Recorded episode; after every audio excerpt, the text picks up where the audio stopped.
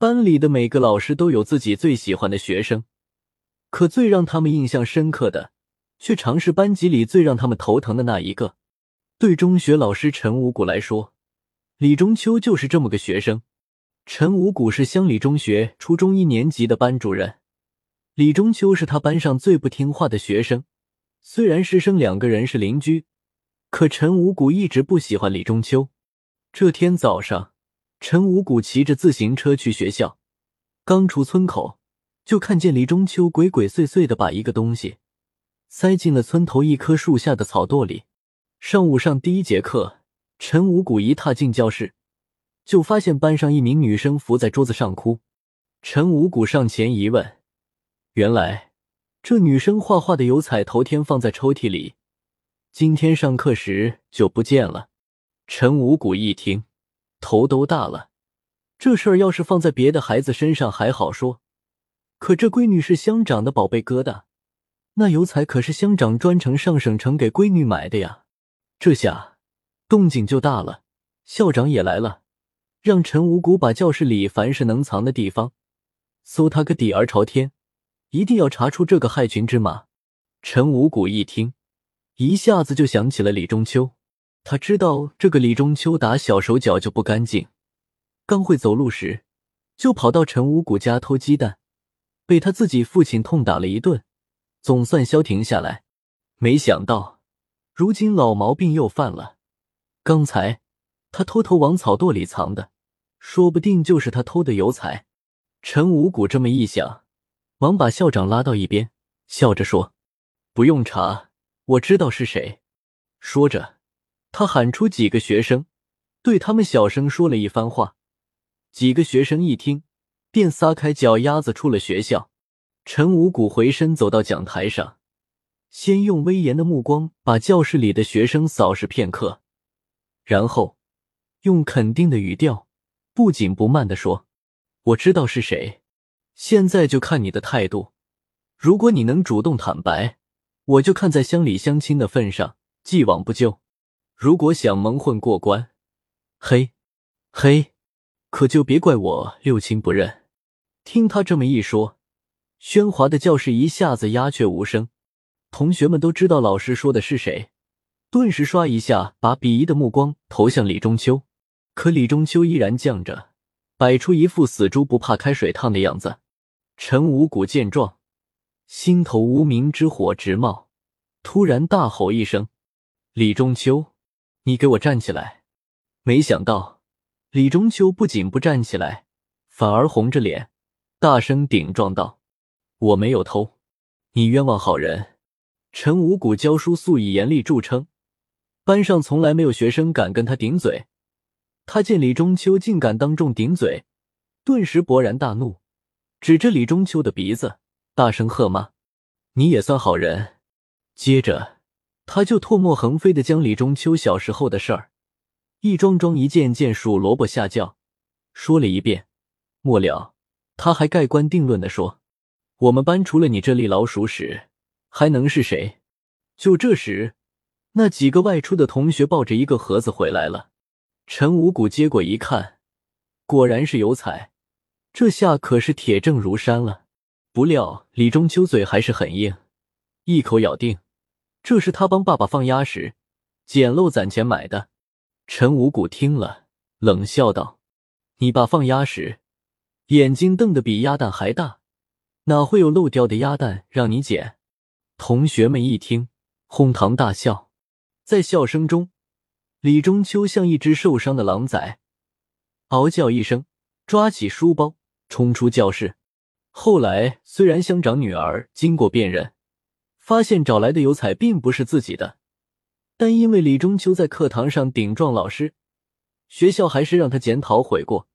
李中秋不理，父母软硬兼施，教育打骂，他不听，他铁了心再也不肯踏进这个学校。他回家后，就从父亲手中接过放鸭铲，在村外的望天湖上当上了小放鸭佬。陈五谷也乐得李中秋不上学，这样班上就少了一个麻烦。Port 二被偷的葫芦，可没过多久，李中秋又出事了。这天一大早，陈五谷正迷迷糊糊的睡在床上，不料却被一阵叫骂声吵醒了。陈五谷一听，原来是李中秋的爹在打骂李中秋。原来村里吴七婶家的葫芦昨晚都被偷了，查来查去是李中秋干的。听到隔壁传来的打骂声，陈五谷寻思着，这李中秋是该被好好管教一下了。棍棒底下出孝子吗？可不一会儿，隔壁又传来李中秋娘的哭喊声：“别打了，别打了！”接着就拼命敲陈五谷的门：“五谷兄弟，快来呀！再打李中秋就没命了。”陈五谷一听，只好从床上翻身而起。几步赶到隔壁，只见李中秋缩在柴房的一个角落，怀里抱着一个新鲜的葫芦，手中拿着一把钢锯磨成的刻刀，有鼻子有眼的刻着，任凭他的父亲抄起锄头柄，雨点一般打在他的身上，可他不避不让，低着头一声不吭，打死也不叫饶。陈五谷见状，连忙上前伸手拦住。李中秋的父亲见到陈五谷拦他。恨铁不成钢的说了句：“这娃子不光不上学，还偷东西。你看他这个样子，我恨不得打死算了。”眼不见心不烦，睡着把手上的锄头柄一扔，气冲冲的走了。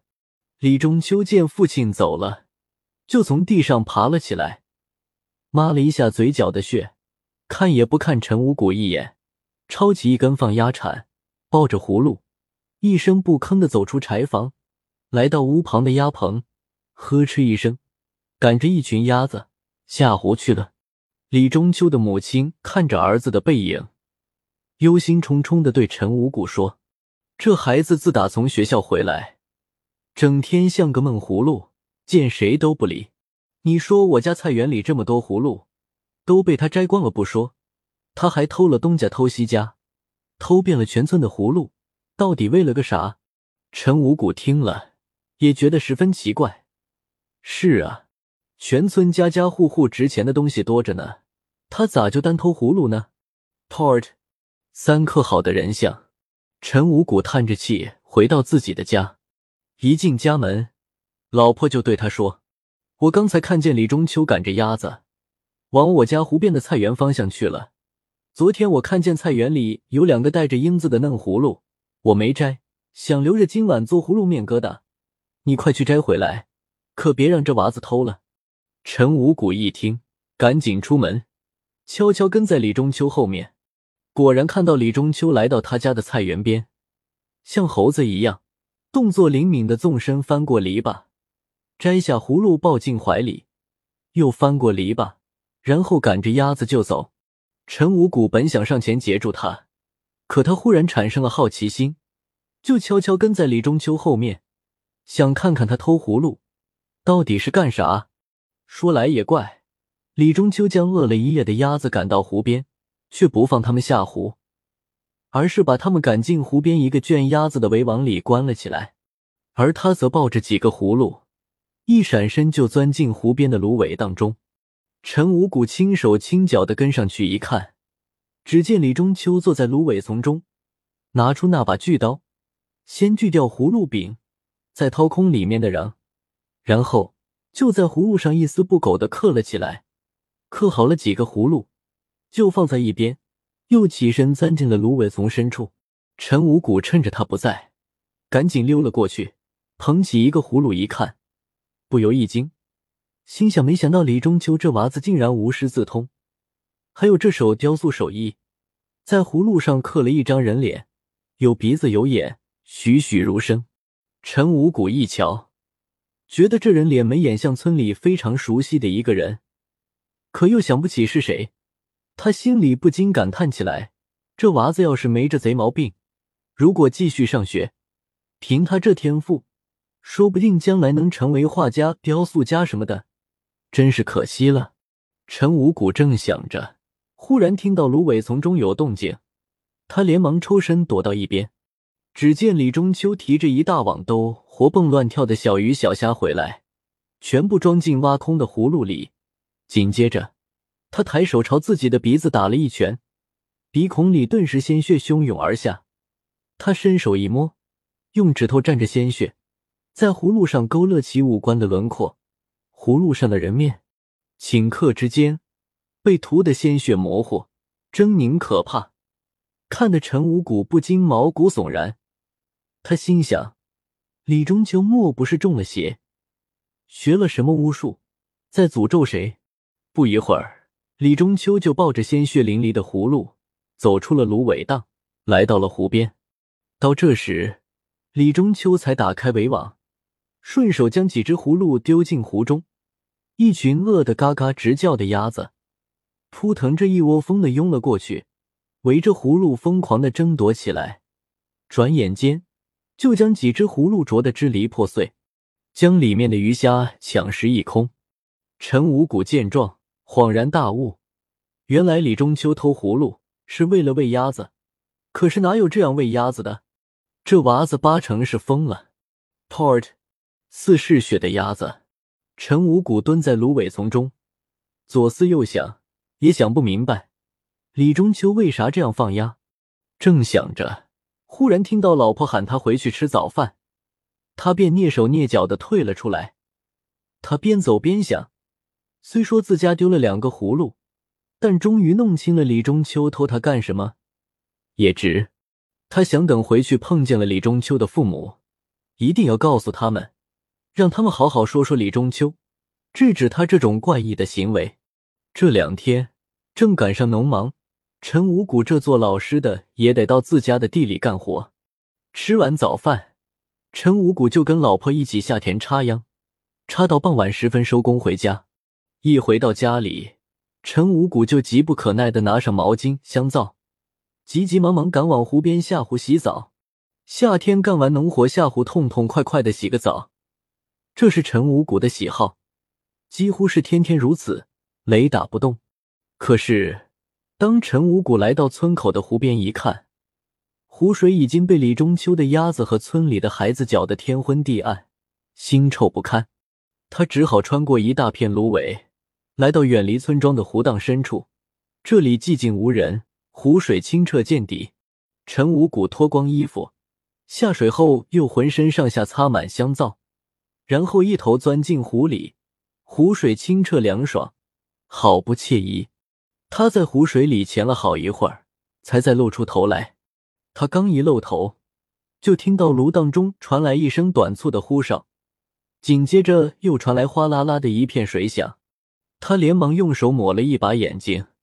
只见几百只鸭子铺天盖地的扑了过来，它们张大着嘴巴，嘎嘎叫着，就往他脑袋、眼睛、鼻子上乱咬乱啄。眨眼间，陈五谷被啄得脸上鲜血淋漓，一连呛了几口水。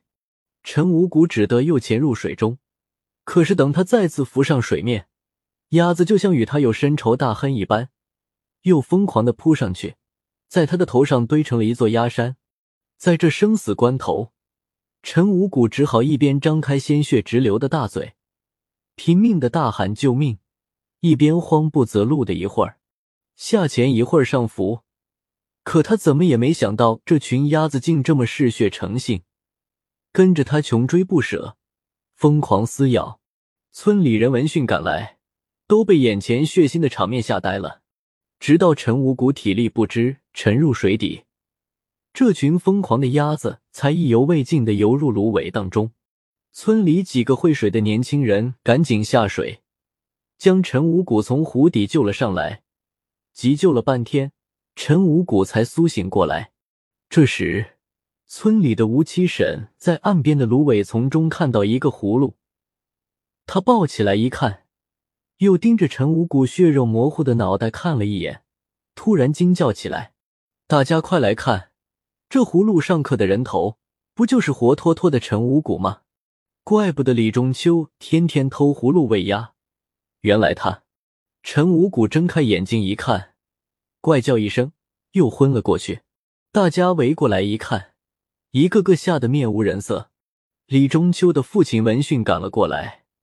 这时，芦苇荡里除了这群鸭子，还有那只插在岸边的放鸭铲，却不见李中秋的人影。李中秋的父亲狂怒的朝着芦苇荡中大吼一声：“李中秋，你这个杀千刀的，还不给老子出来！”他的话音一落，湖面泛起一阵涟漪，李中秋的尸体竟应声浮了上来。村民们赶紧把他打捞上来。只见李中秋双手紧紧抱着一个葫芦，村民们掰开一看，只见那个葫芦上刻着几个字：“我没偷油彩，我不是小偷。”李中秋的父亲一见，对着湖面仰天长啸一声：“中秋，我的儿！”随即一口鲜血喷涌而出。这时，望天湖上残阳如血，湖泊村庄一片嫣红。陈五谷从医院里出来后。就变得神经兮兮的，嘴里常常嘀嘀咕咕。李中秋，李中秋，书也教不了，并退回到家里。而且他一见到葫芦就犯病。从此，望天湖边的人家再也没人敢种葫芦了。